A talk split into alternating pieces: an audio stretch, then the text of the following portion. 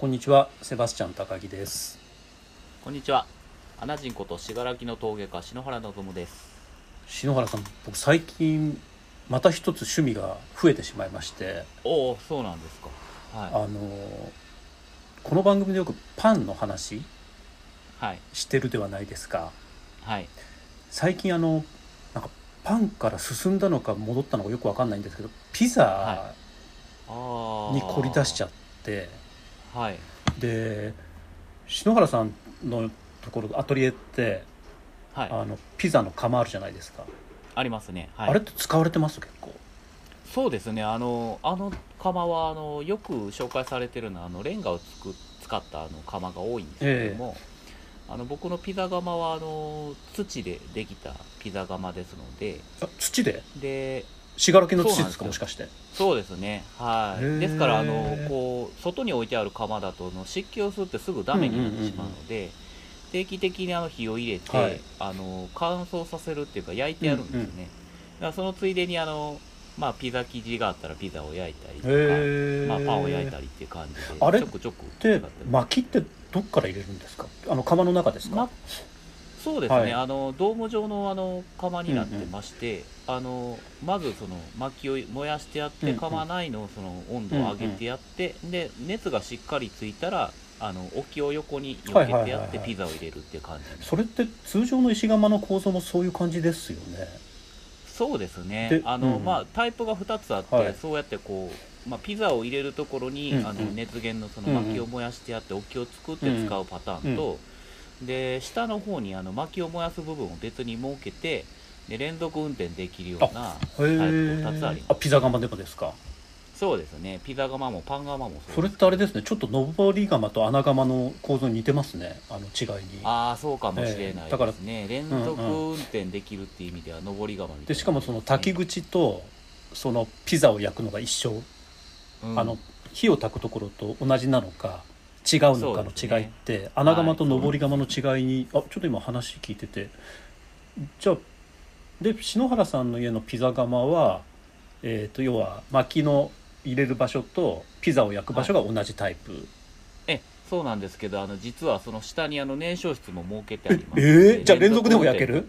えーできるようにしてじゃあハイブリッドピザ窯じゃないですか？つまり。そうですね。まあそのまあ、おっしゃったように、うん。あの窯の、まあ、巻き窯の構造と同じなはい。ので、ええで後々にそのパンを焼いたりとか、連続でその使用したい時とかに対応できるように、うんうん。あの別の部屋を下にもう一つ設けてあるんですね。ええそしたら別のあの燃焼室から熱が上がるように、あの穴が開いてるってことですか？そのそういうことですね。一番後ろの部分にその穴がついていて、ええええええでそこから炎が上がって、うんうん。で窯口の方についてある煙突の方に抜けるっていう構造になってて炎がその天井を舐めて煙突に抜けていくっていうのは穴窯とああなるほど。じゃあわざわざ天井炎が舐めてから煙突に上がるような構造を作ってるってことですね。そうです。今だったら篠原さんのとこ行ったらめちゃめちゃその窯楽しめるかもしれないえーもうこれだけあのお話聞いてくださった。ん違うでもう理解も素晴らしいと思うんですけどあの僕自身もそのピザ窯を作るにあたって、はいうん。うんやっぱその穴窯でやってることの検証ができるなと思ったそうですよね、えだからドーム状にな,、うんうん。なっている理由は何かっていうと、うんうん。その窯口の高さまでその熱が溜まるんですよ。僕はそれを熱溜まりって呼んでいえますがなるほど。あのそれがその熱の溜まりのその層が厚ければ厚いほど、そのピザを焼くとか、うんうん。まあ、物を焼くっていうことにこう通じてくると思うんですね。穴窯とうん。平地巻き窯の違いっていうのは、その斜面に作ってる穴窯だとその熱溜まりのあのその天井部分のその熱の滞留してる層がものすごい分厚くなるっていうのなるほど。が僕は大きいと思ってるんです、うんうんうん。で平地でそれを窯を作るとうん。天井も真っ平らになるほど。でその溜まり方がその平板っていうかあそーの厚みもちょっと薄くなるんじゃないだから窯がこうなんというか丸くなってるドーム型になってるっていうのに通ずる？そうなんです。その、うん。えー天井をこうただ単にその炎が舐めていくっていうだけじゃなくて、その溜まっていった熱のその層がこう天井部分から分厚く溜まる部分が僕はその窯のその天井部のあとはその層によって炎が跳ね返されるみたいな現象も起こりますよねきっと。うんそうかもしれないですね。あはい。それでちなみにそのピザ窯って何度ぐらいまでいくかって測ったことあります？そうですね、うん。最初の頃は測ったんですけど結局あの以前お話ししうんうん。たあのサンマを焼く時と一緒でまあこれぐらいこう熱がたまれば十分焼けるなっていうその判断でねピザを入れて焼いてみて感じるのが今はやってるなるほど。はちなみにあの焼き物では土に当たる、いはい。ピザの生地はどうされてるんですか？ピザの生地はあの妻があのパン作りを趣味でしょっちゅうやってますので、でそのパンう種んうんからそのピザ台を作ってやることが多いですね。ね。市販のそのピザの台で、あのやることもあるんですけど、もううちの子供はもう全くそれを食べない。美味しいものに慣れすぎちゃってるからだ。そうですね。だからそれはもうパン作られてる、あのセバスチャンさんならやっぱりピザ台も美味しいだろうなと。いやだからあのピザの大きな要素としてやっぱりそのまあ焼き物と一緒ですよね。本当に。生地とその焼き方、うん。もうその2つが割と全てだなっていうふうに よくあの篠原さんあれじゃないですか。あのし信楽の土っていうようなことをおっしゃると思うんですけど、はい。僕はそのピザの生地作りって、あの一応パン作ってるから天然酵母から作るんですけれどもはいやっぱりはいパン用の生地とは多少粉の配分とか粉の種類とか だから本当に土と同じだなみたいに。なるほど。であの発酵にかける時間とかも全然違ってくるんで。うん本当ですね。でもやっぱ大きな課題が釜なんですよ。あのなるほど。オーブンじゃ到底そんなもうマックス上げたって200度からでしかもダッチオーブン使ったってそれ以上上がることはないので、なるほど。はいではい。たどり着いたのがあの魚焼きのグリルなんです。よはあなるほど。あの、は魚焼きのグリルって350ぐらいまで上がるみたいなんですよ。い、なるほどなるほど。で、あのずっとオーブン使ってやってたんですけどどうしてもできなくて、はあはそれでオーブンで下焼きしてからあのはい。ガスバーナーで焼きつけてたんですけどあなるほど。それって結局見せかけの問題 なのはいでう、んなるほど。なるほど。でいろいろググってたら、はい。魚焼きのグリルが一番いいっていうのに。その魚焼きグリルはあのガスですかガスですガスです。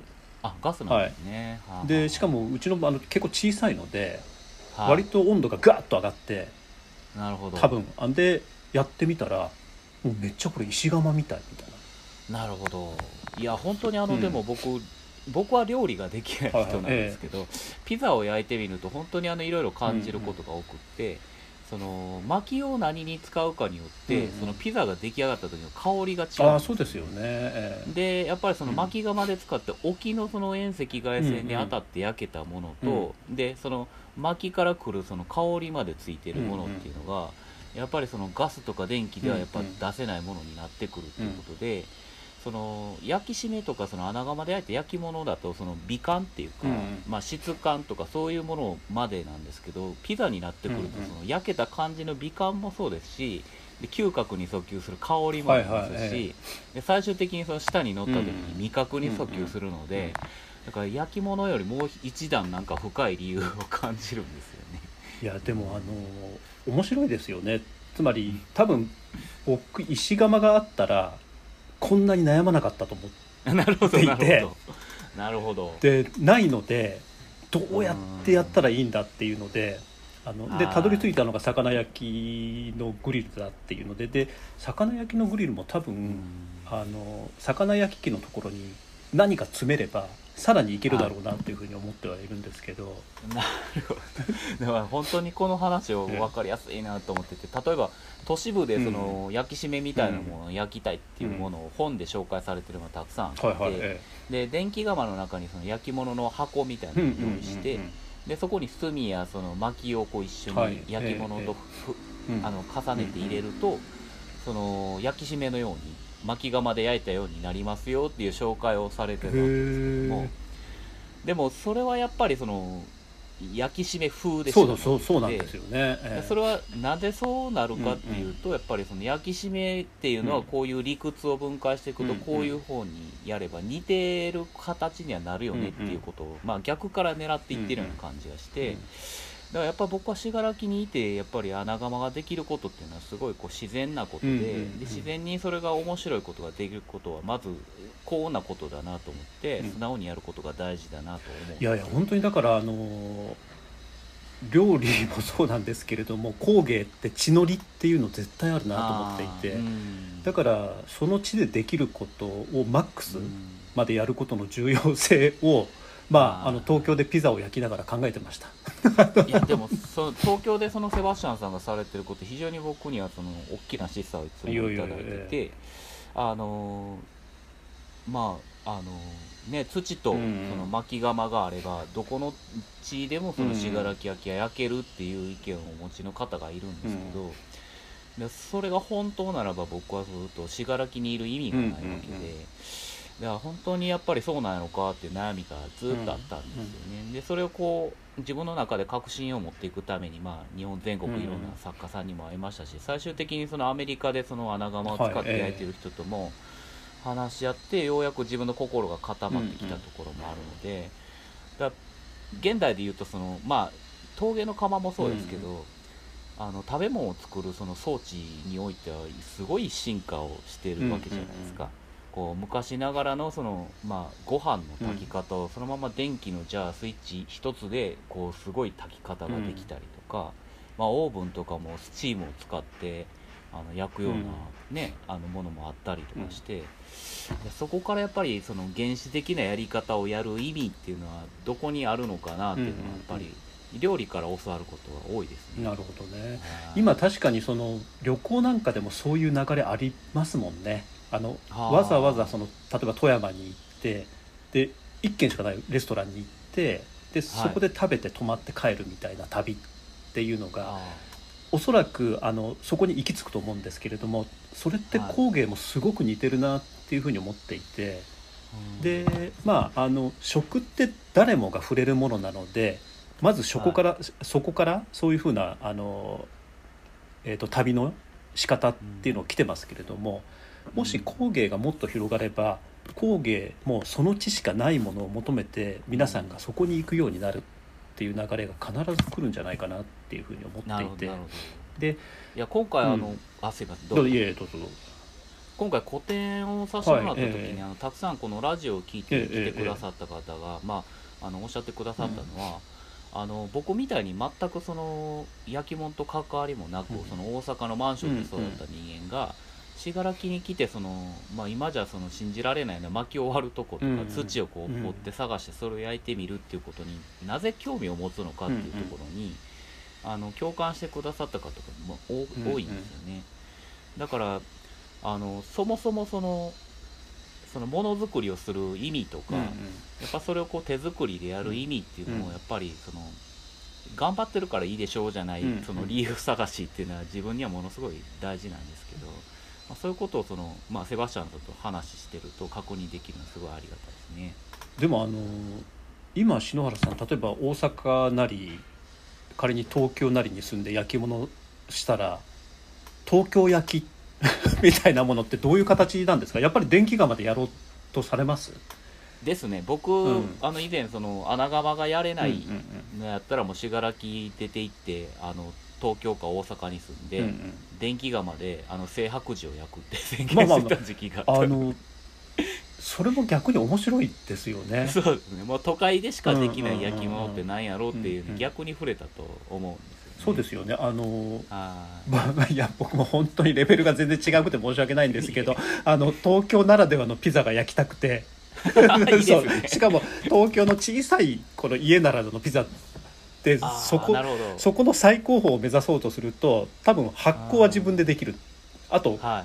東京じゃなくてもいいんですけど粉は割と好きなものを手に入れることができる。そうですよね。で、うん。もうあとは焼くものは突き詰めていくと魚焼きグリルなのでうん。でそうするともうこれが多分東京ピザのマックスで、まあ、か東京の家で焼くピザの多分最高峰だと勝手に決めてですね。それを突き詰めていこうというふうに東京暮らしでもここまでのピザが焼けるのかってなったらそれはそれで面白いそうなんです。だからあのうん。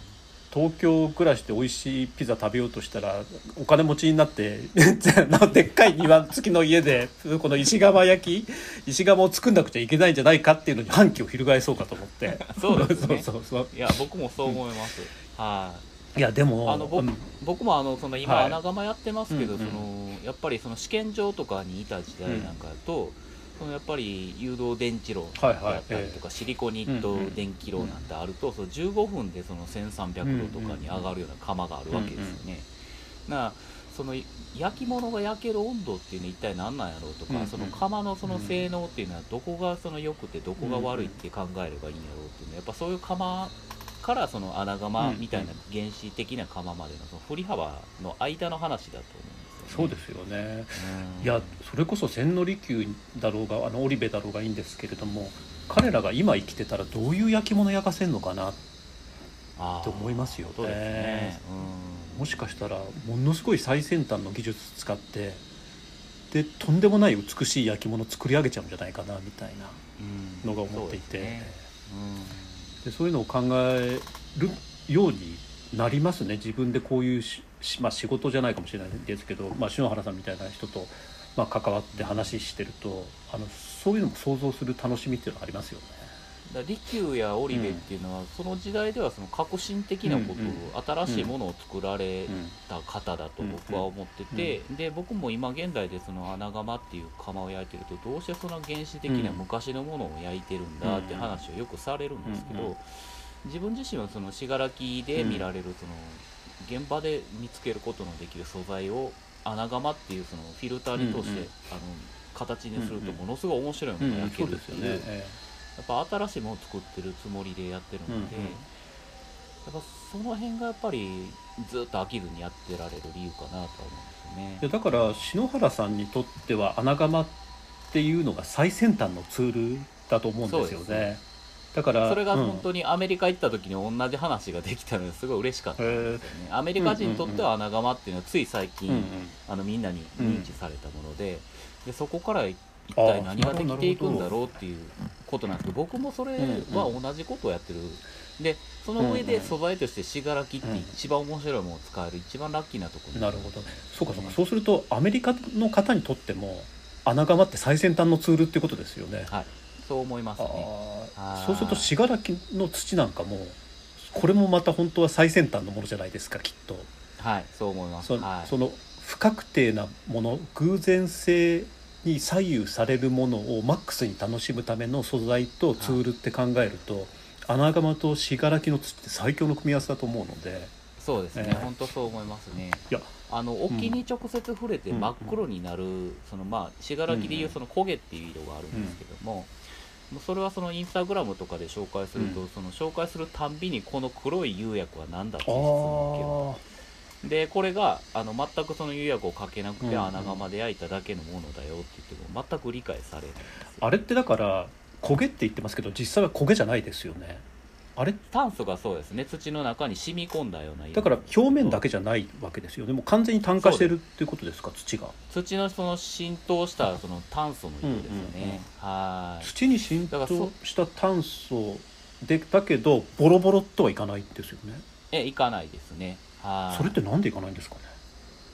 もう焼き締まってるところに土がもう完全に焼き物として焼けているところに、あのまあやあの薪がすぐそばにあって、その薪の中に入ってる炭素が土の中にこう染み込んでいくようなあまあ理屈あそうかそうかそうかそうか。土が黒くなってるわけじゃなくてえっと炭素が土に染み込んでいってそれで焼かれているっていう状況だ、はい、はああそれ多分あのめちゃめちゃ誤解してました。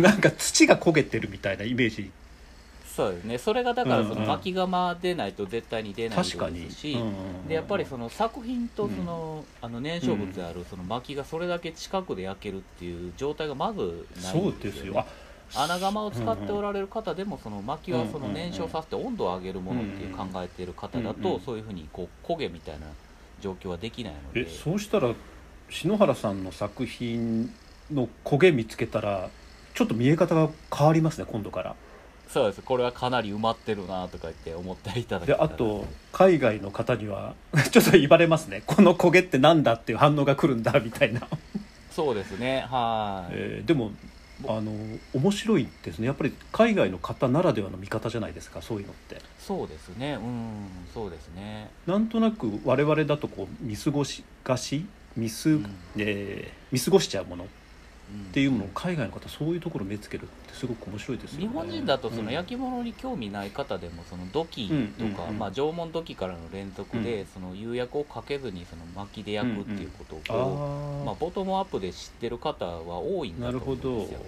だけどそのアメリカとか海外に行くと焼き物っていうのはその、まあ、もう現代で見られるような磁器とか、ああいうものがうんやっぱ基礎的なもので,、でそれ以外の行為をする人はその全くその別のその創作物を作るうんうん。アーティストみたいなところでできてくるような感覚で見てるんだとうん思うん。ですよね。なるほど。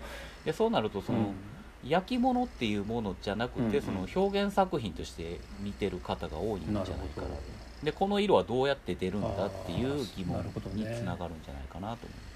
そうかそうか。表現物として焼き物を見てるっていうことですねなぜこの釉薬をかけようと思ったんだって話をされるんへですけど。でえそこで僕は釉薬をかけていないって話をするもんだから、何を言ってるのかわからないっていう感じにそうかそうか。土だけであんな風に色の変化が出るっていう考え自体がそもそもないからそうそういう風になるってことですよね。はいはい。やすごく面白いですね。なるほど。